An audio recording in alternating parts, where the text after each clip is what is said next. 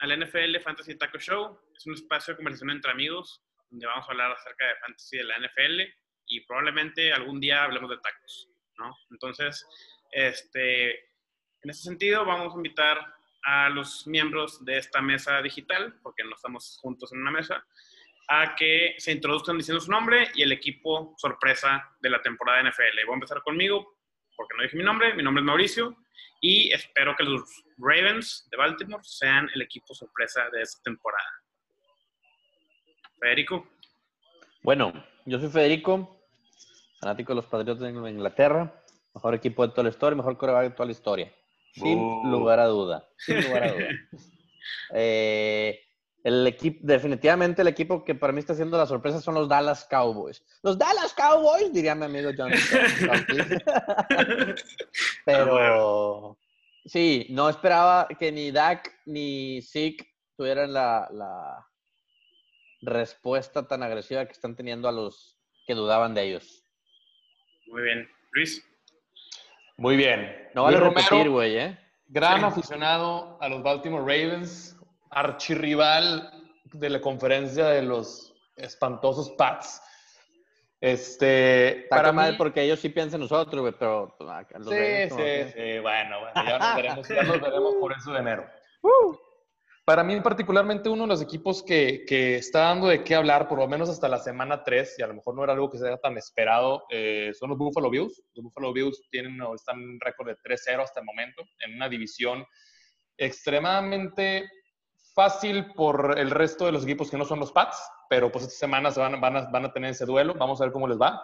Creo que es un equipo que, que cada pretemporada llegan a tener una especie de hype porque usualmente le juegan duro a los Pats. Vamos a ver si esta semana realmente eh, logran dar ese, ese gran partido que se espera y en su defecto que sigan manteniendo un estatus de contender.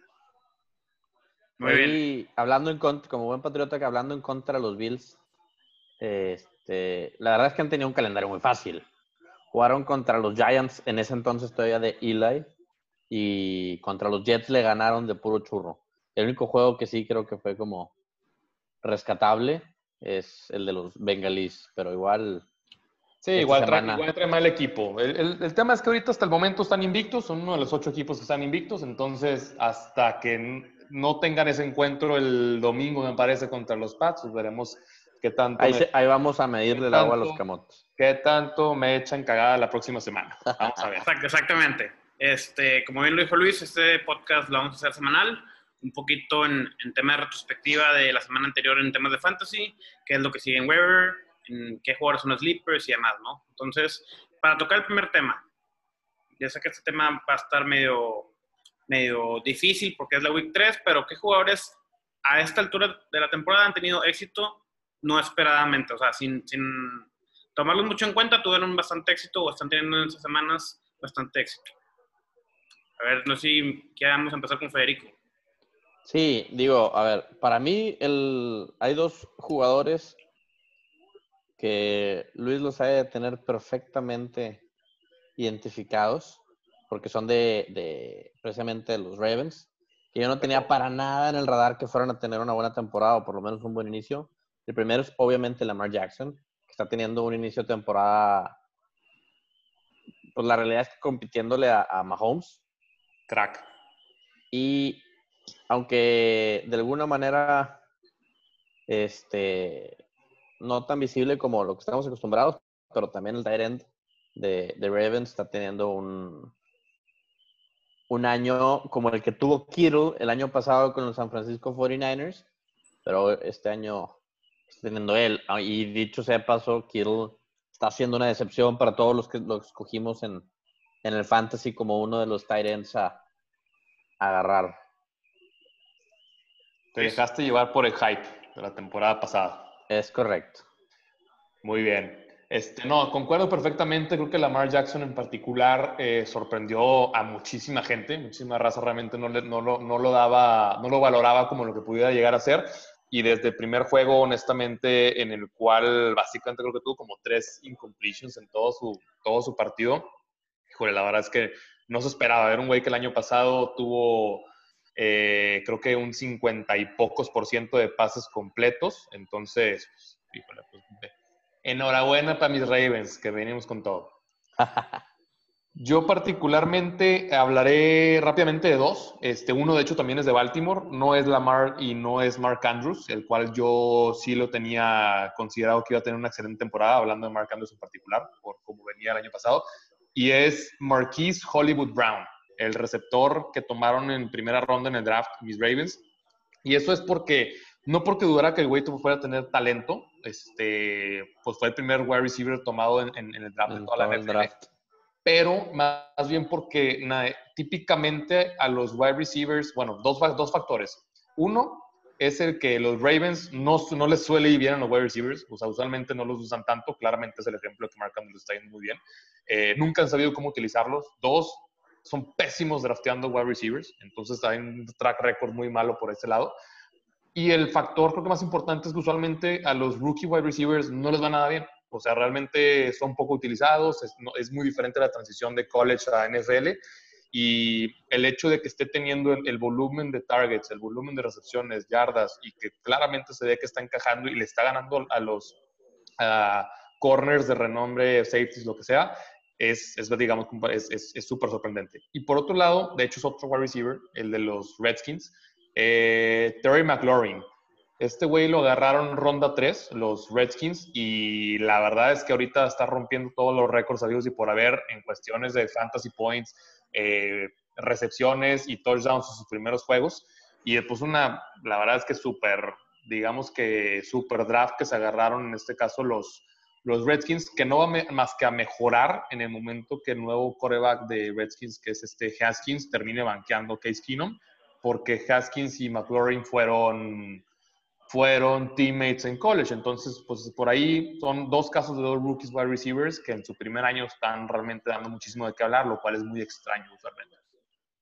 Yo, yo me voy a quedar ahí con, con algunos comentarios de ustedes. Uno en particular, el de Dak, que nadie esperaba que, que se echara el equipo a la espalda. también tiene a Elliot, pero sin embargo siempre se criticó que, que este quarterback no, digamos, prometía que más. que administrar el juego nada más. Pero bueno, metiendo, metiendo un poquito de cizaña ahí, pues el, el, DAC le ofrecieron un hipercontrato en off-season, el cual rechazó y está buscando más lana, está buscando convertirse por mucho en el, jugador, en el jugador más pagado de la liga. Entonces, pues, por lo menos, esto es lo mínimo que se esperaría de un güey que, que, que, que esté buscando esa cantidad de lana, ¿no? Bueno, pero yo, yo regresando a lo que dice Mauricio, yo no esperaba, aún con todas sus estupideces que está pidiendo, yo no esperaba que tuviera ni de chiste el resultado de lo que está teniendo. Va en tercer lugar en yardas totales. Sí, claro, pero bueno, o sea, es un güey que está pidiendo, rechazando 30 millones de dólares por año, que cosa creo que ahorita el que tiene esa lana es nada más Russell Wilson. Pues bueno, o sea, se espera, se espera por lo menos que los tengas ahí como contenders, se espera que estés liderando passing yards, que estés liderando touchdowns, y pues seamos bien sinceros también, el hecho de que regresó Siki hizo que por completo este equipo fuera funcional. Quítale a Siki, le quitas el running game que tienen los Cowboys y, por, y quítale a la línea ofensiva que tienen también los Cowboys y Dak probablemente sería un, güey muy promedio, ¿no? Pero por lo menos lo hacen reducir al güey. Ahorita que hablaste del tema de yardas, hay una persona que está sacando muchísimas yardas, está agarrándose el equipo a la espalda, pero no le ha ido bien, que va a 0-3 y es Andy Alto. No sé qué, qué opinen de él ahorita. Ah, pues mira, rival divisional, no le tengo nada de cariño a Andy Dalton y obviamente está ganando, obviamente tiene un buen de yardas, ¿por qué? Porque sus equipos han ido perdiendo todos los juegos. tiene mucho garbage yards. Tienen que, tiene, exactamente, tienen que estar pasando, tienen que estar pasando cada, eh, cada jugada. Eh, por lo mismo Joe Mixon le ha ido mal, porque realmente han tenido que abandonar el, el juego de tierra y han tenido que nada más estar pase y pase. Entonces, ahora, van, ahora van en el Monday Night contra los Steelers, que creo que va a ser un juego tan malo que va a estar bueno, güey. Malísimo. va a ser malísimo. Pero ojalá, ojalá sea tan malo que, que, haga demasiado tema de garbage yards y ojalá los agarre Juju Smith-Schuster, que lo tengo en mi fantasy. Y no ha hecho nada hasta ahorita, güey. Pero sí, el tema es que muchas veces las estadísticas también llegan a ser muy engañosas en cuestiones de, de lo que es realmente juego competitivo para NFL y lo que es fantasy, ¿no? Entonces, creo que Dandy Dalton entra en ese, en ese limbo. Sí, ahorita que, que hablabas de Joe Mixon, que ya lo tengo en mi fantasy y no me ha hecho absolutamente nada, pasamos al, al, al tema de jugadores con fracaso no esperado. Al final, Joe Mixon fue, yo creo que mi tercer pick, yo creo, de los que quedaban, y me ha ido muy mal. Entonces, este, Federico, ¿qué tipo de jugadores o qué jugadores has, has tenido en tu fantasy o has detectado que han tenido fracaso no esperado? Digo, primero que nada, yo creo que está muy temprana la temporada para ya estarlo catalogando de, de fracaso. Para mí, el más grande es, más que, más que fracaso, es como disappointment. Definitivamente tiene que ser Saquon Barkley. Eh, sí. Por ahí, primer pick en prácticamente el 100% de todas las ligas.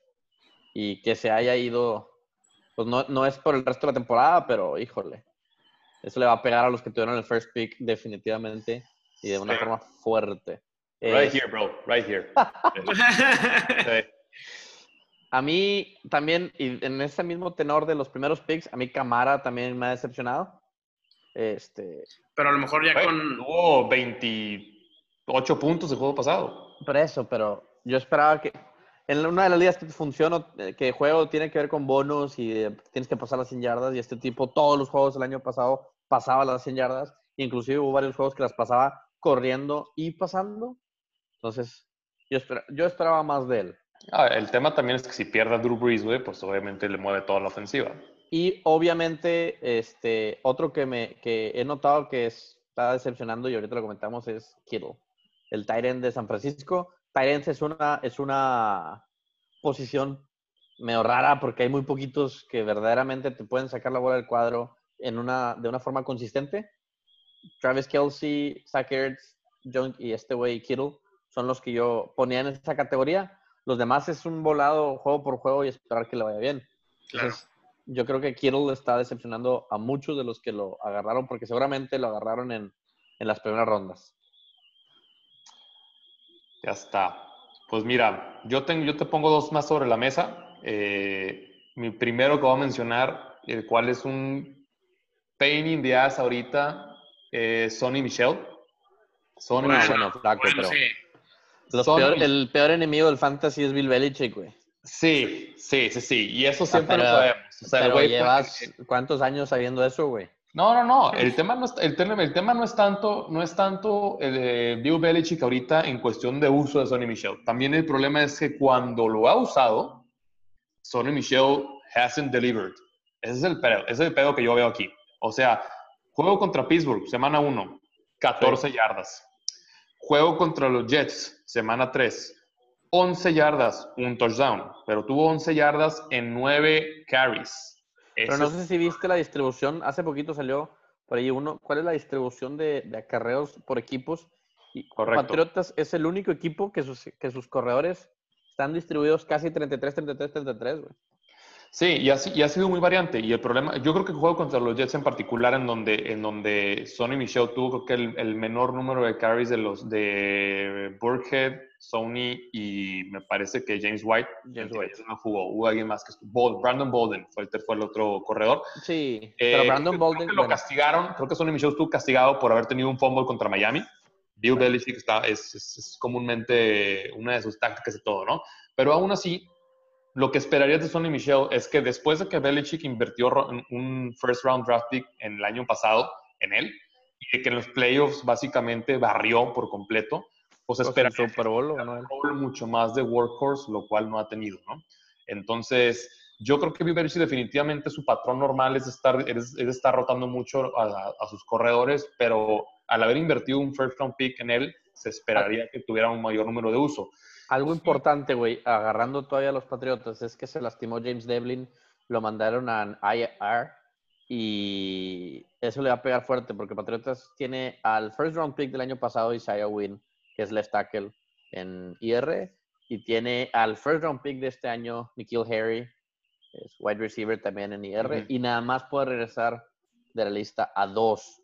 Y James Devlin, que es el fullback de Patriotas, que juega un rol importantísimo para específicamente para Sonny Michel, este, está también en la, en la lista. Entonces, eso yo creo que es un muy buen candidato a drop, debido específicamente a eso.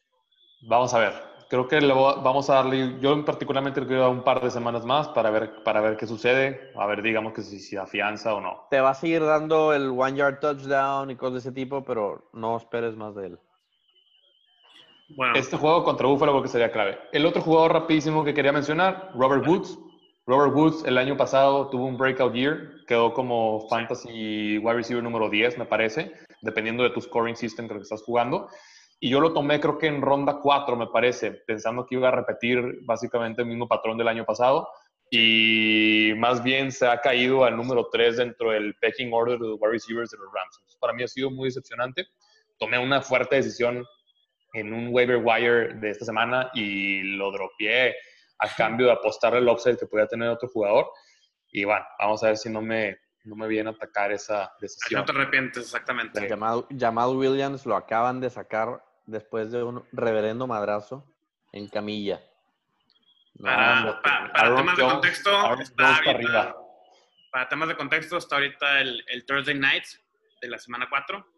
Y, y, bueno, hablando de la semana 4, para darle un poco de cierre a este primer episodio, eh, ¿qué jugadores creen que tendrían una buena proyección para esta semana 4? Si me dan a elegir a mí, yo creo que, bueno, está un poco difícil, Digo, no vale decir los obvios, ¿verdad? Patrick Mahomes, pues sí, güey, todo el mundo sabe. No, hombre, güey. Exacto. Yo, yo ahorita agarraría, si, si, no, si no tuviera un buen coreback, que yo tengo a Tom Brady en mi fantasy, agarraría a Philip Rivers. Ahorita la defensiva de Dolphins está... Es fiesta. Es fiesta. Este, traen más de 10 eh, touchdowns en tres partidos y yo creo que... No, no, Dolphins es un, es un mugrero. O sea, es los Browns de hace un par de años, güey, van a irse 0-16. Si, estás, si tú juegas Survivor o alguien que juegue Survivor, vete atrás de los Dolphins, güey, y lo vas a ganar. Todo. Sí, sí, sí. Sí, sí. Correcto. Yo particularmente agarraría esta semana a Sterling Shepard. Creo que Sterling Shepard es un, es un wide receiver con bastante talento que eh, durante su carrera, en estos creo que dos, tres años que lleva en la liga, pues ha estado bajo la sombra de Odell Beckham Jr. Y si no está bajo la sombra de Odell Beckham Jr., está bajo el pésimo performance que tenía Eli Manning desde todos los últimos años, ¿no? Entonces, por fin, el Salvador Danny Dimes, que llegó el, el, juego pasado a sacar un juegazo, la neta, eh, le da, lo pone en una situación en la cual él está, digamos con la oportunidad de triunfar y tener empezar a elevar como que la percepción que se tiene que ver como jugador. ¿Por qué? Pues porque al final de cuentas es el wide receiver número uno actualmente, tiene un nuevo coreback, eh, joven, movible, con el cual pues digamos que vamos a ver si, si, se le da bien, pero eso sería mi pick. Hay que tener cuidado con los, con los wide receivers que eran dos y se convierten en uno porque no todos tienen lo necesario para ser uno. Correcto, pero el juego pasado la verdad se echó un partidazo. El, caso de Yuyu, yo no estoy convencido que él pueda ser un wide receiver uno todavía. Está muy joven, tiene 22 años, pero él estaba muy cómodo viviendo detrás de Antonio Brown. Pero ya cuando le pones al corner o, al tándem de corners principal de cada equipo, este, no, sé si vaya, no sé si vaya a... Yo escogería, o más bien, para mí el, jugador que no ha dado y que creo que va a dar mucho esta, esta jornada es precisamente Joe Mixon. Órale, muy bien. El juego, el juego, la defensiva de los Steelers específicamente contra la carrera es malísima. Entonces vamos a ver si por fin le da a todos aquellos que apostaron temprano en él. Vamos. muy, bien. Este, pues le damos cierre a este primer episodio de, este podcast. Eh, nos vemos la fin de semana y hasta luego. Perfecto, saludos. Nos vemos.